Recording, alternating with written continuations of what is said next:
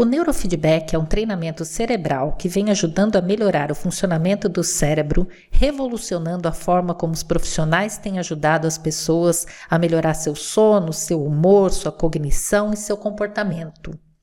Meu nome é Mariana Pavan, sou treinadora e supervisora da Brain Trainer, uma escola internacional de neurofeedback. O conteúdo que você vai ouvir agora faz parte de nossas apresentações comemorativas da Semana do Neurofeedback 2021. Espero que você goste.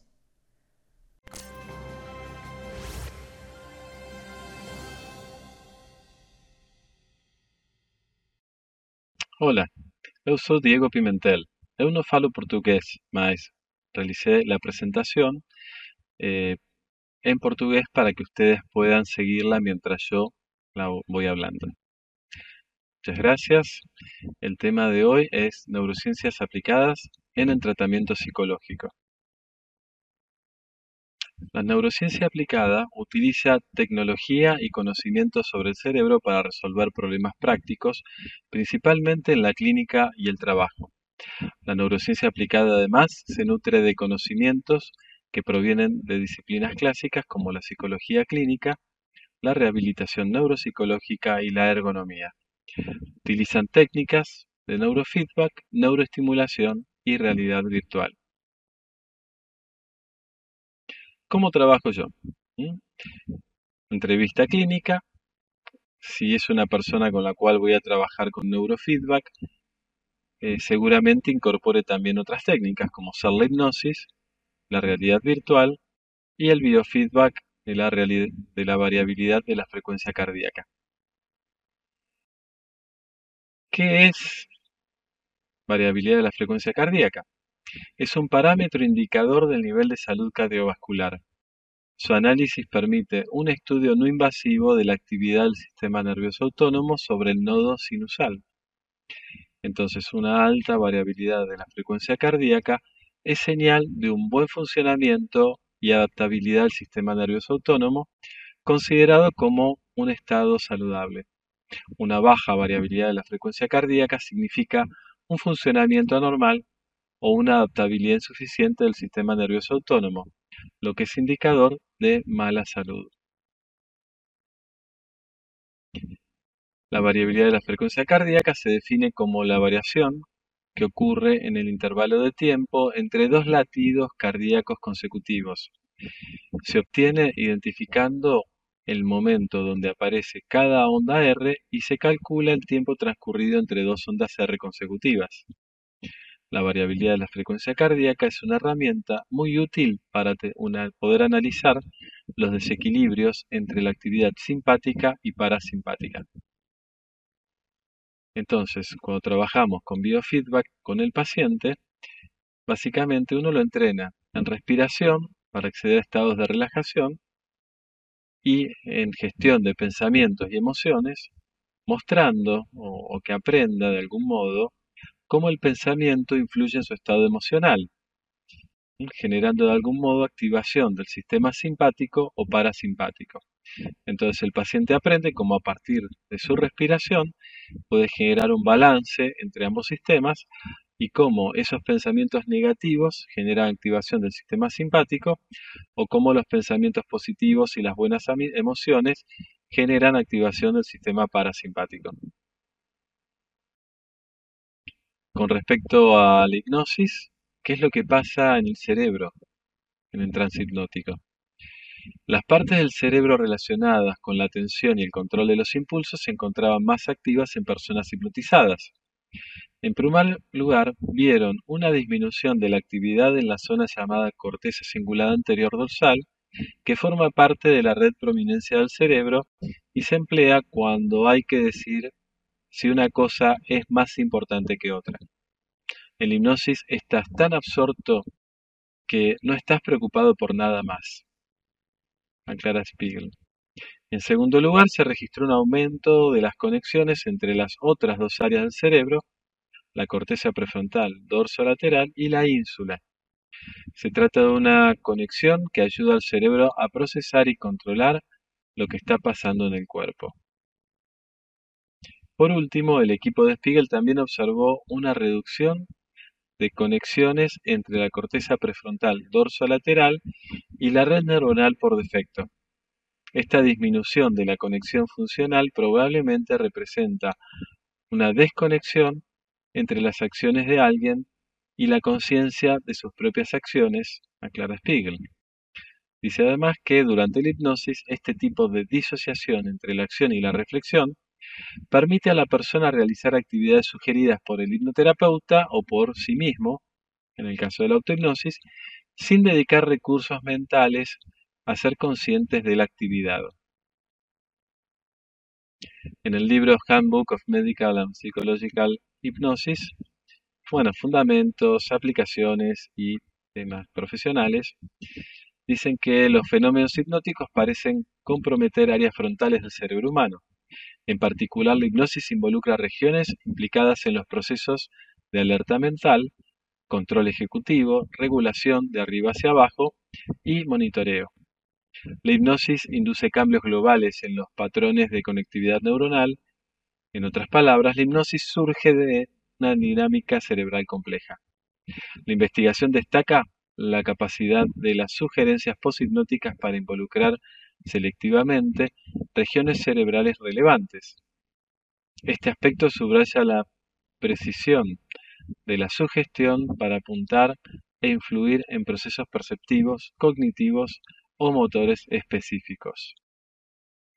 Ahora van a ver unas imágenes, unas figuras o dibujos que son para contarles que la sugestión altera la actividad neuronal en las regiones cerebrales correspondientes. ¿Qué quiere decir esto? Que las sugestiones perceptivas alteran las redes cerebrales sensoriales y perceptivas. Las sugestiones cognitivas alteran las redes cerebrales relacionadas con los procesos cognitivos y las sugestiones ideomotoras alteran las redes cerebrales implicadas en la planificación, producción y seguimiento de la acción. Ahora vamos a entrar en el mundo que ya conocemos, pero igual voy a explicar un poco por si alguna persona nueva está escuchándonos, que es el neurofeedback o biofeedback neuronal. Es una forma de biofeedback, en este caso puntual, nos permite modular la actividad del cerebro gracias al entrenamiento. Para dicho entrenamiento se utiliza un equipo que mide las frecuencias cerebrales y un elemento externo que da cuenta de la actividad cerebral que nos va dando el feedback necesario para generar esos cambios. ¿Cómo funciona? ¿Cuáles son los conceptos importantes? Principalmente la neuroplasticidad, que el cerebro, de algún modo, tiene la capacidad de generar nuevas conexiones neuronales, pero también de que haya nuevas neuronas reproduciéndose permanentemente. La neuroplasticidad está vigente durante toda la vida.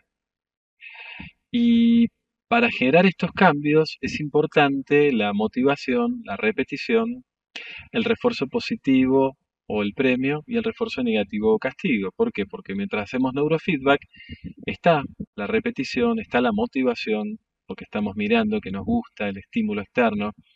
El refuerzo positivo, porque cada vez que el cerebro activa aquella área o calma aquella área que, con la cual estamos trabajando, va a tener un refuerzo positivo. Y va a tener un refuerzo negativo cada vez que estemos haciendo las cosas mal, cada vez que el cerebro no esté cumpliendo con el protocolo específico. ¿Qué hacemos? Primero hacemos un escaneo cerebral. A partir del escaneo cerebral tenemos la información del cerebro de la persona y con esta información realizamos el entrenamiento cerebral con neurofeedback.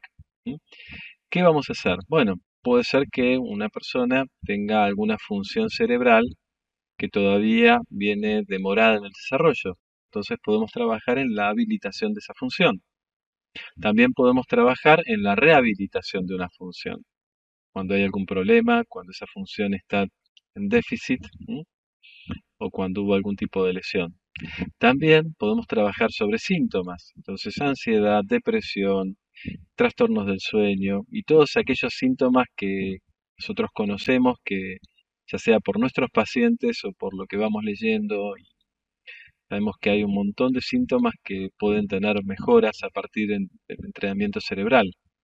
Y también la optimización cerebral, donde hay personas que eh, que, vienen, digamos que muchos de nuestros pacientes vienen por un problema y terminan solucionando varios, pero también hay otras personas que eh, no, plantearían problemas, pero eh, un deportista, por ejemplo, puede mejorar su cerebro para la actividad que realiza, o un empresario también estar más preparado para aquello que tiene que enfrentar, al igual que un estudiante.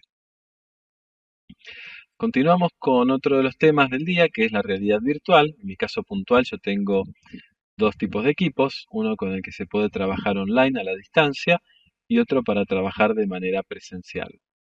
¿Mm? Primero quiero contarles acerca de la imaginación versus la experiencia y se descubrió que durante la imaginación se produció un aumento del flujo de información desde el lóbulo parietal del cerebro hacia el lóbulo occipital. El lóbulo parietal es la zona cerebral encargada específicamente de recibir las sensaciones del tacto, calor, frío, presión, dolor y de coordinar el equilibrio. Y el lóbulo occipital, por su parte, se ocupa de procesar las imágenes. Mientras imaginamos, la información fluiría desde una región de orden superior, que combina las aportaciones de varios de los sentidos, a una región de orden menor. Como contraste, la recreación de la información visual captada por los ojos tendería a fluir desde el lóbulo occipital, que conforma en gran parte la corteza visual, hacia arriba, hacia el lóbulo parietal. Eh, señala Van Veen, que es el que trae esta información, que parece que el funcionamiento de nuestro cerebro y el de los animales es direccional, que las señales neuronales se mueven en una dirección particular y luego se detienen y comienzan en otro lugar. Él dice que considera que esto es un tema realmente nuevo que no había sido explorado. Entonces, ¿qué es lo que pasa en la realidad virtual? Sucede lo siguiente, las áreas de nuestro cerebro que se activan en una experiencia de realidad virtual son las mismas que cuando estamos desenvolviéndonos en nuestra vida habitual. La diferencia radica en el grado de activación.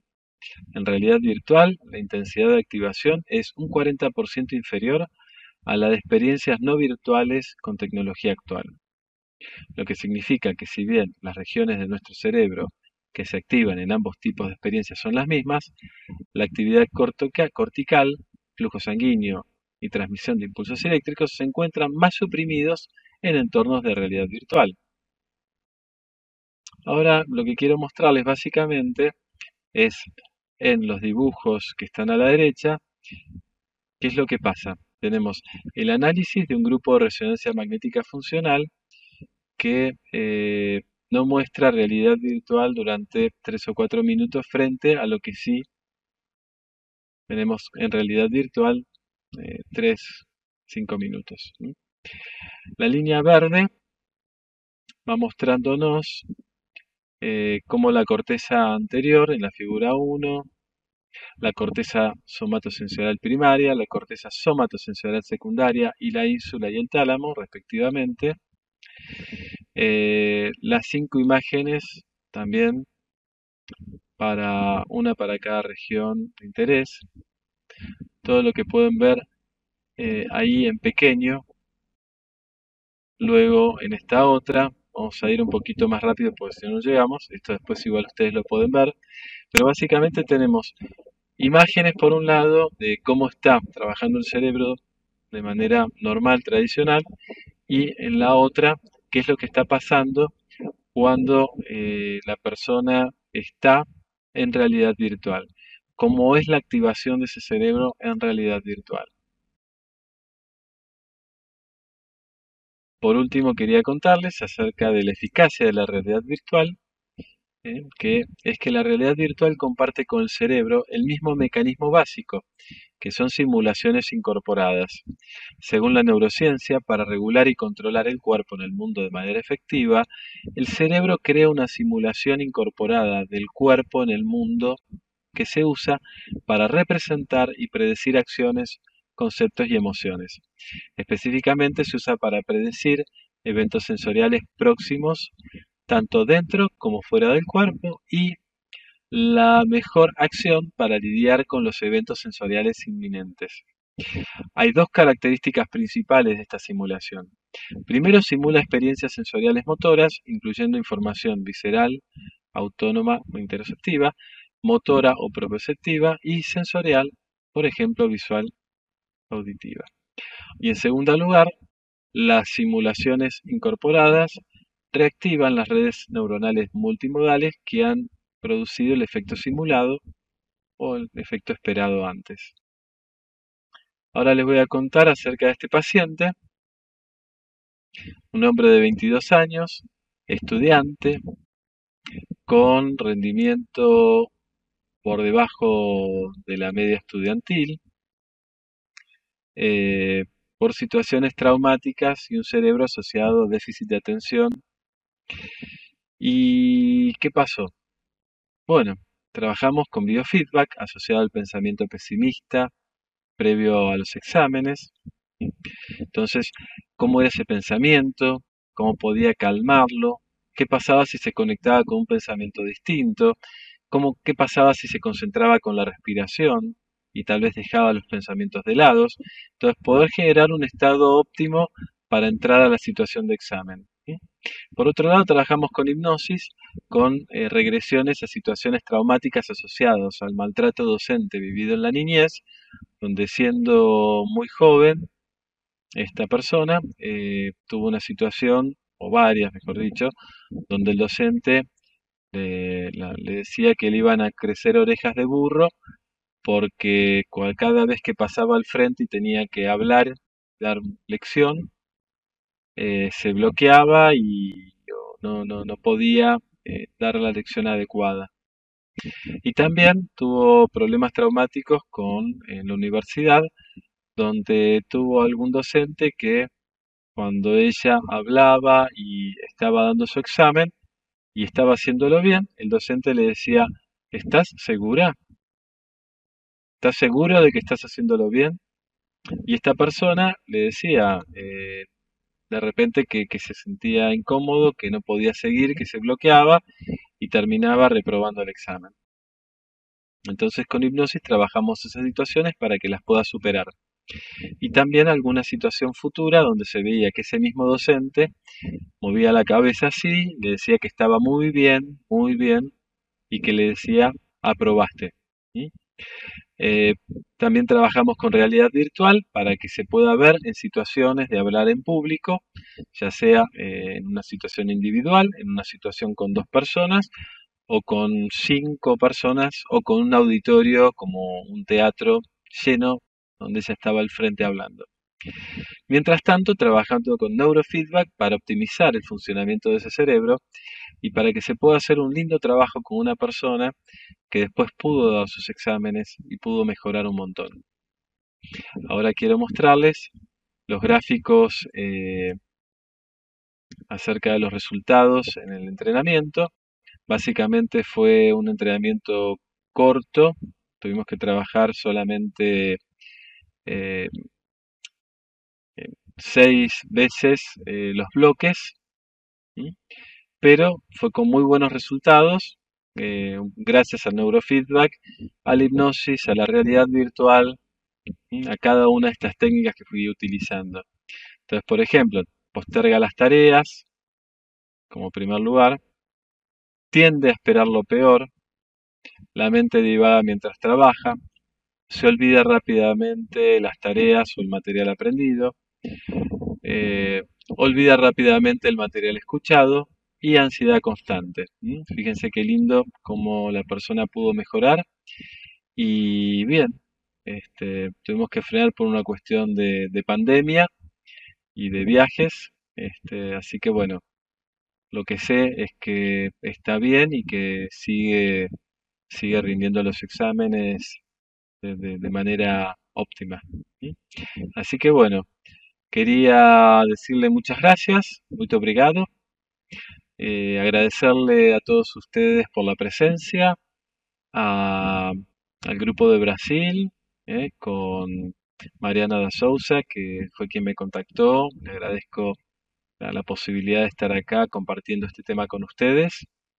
Y quiero darle un fuerte abrazo a Peter por su cumpleaños. Y bueno, y agradecerle, siempre estoy muy agradecido por su gran generosidad de compartir con nosotros eh, su investigación, eh, todo lo que él aprendió y, y esta apertura que él tiene, que es algo genial. Así que bueno, muchas gracias a todos, gracias por estar. Nos vemos en algún momento por Brasil, eso espero. Extraño Brasil, me encanta. Un beso y que sigan bien. Gracias, obrigado.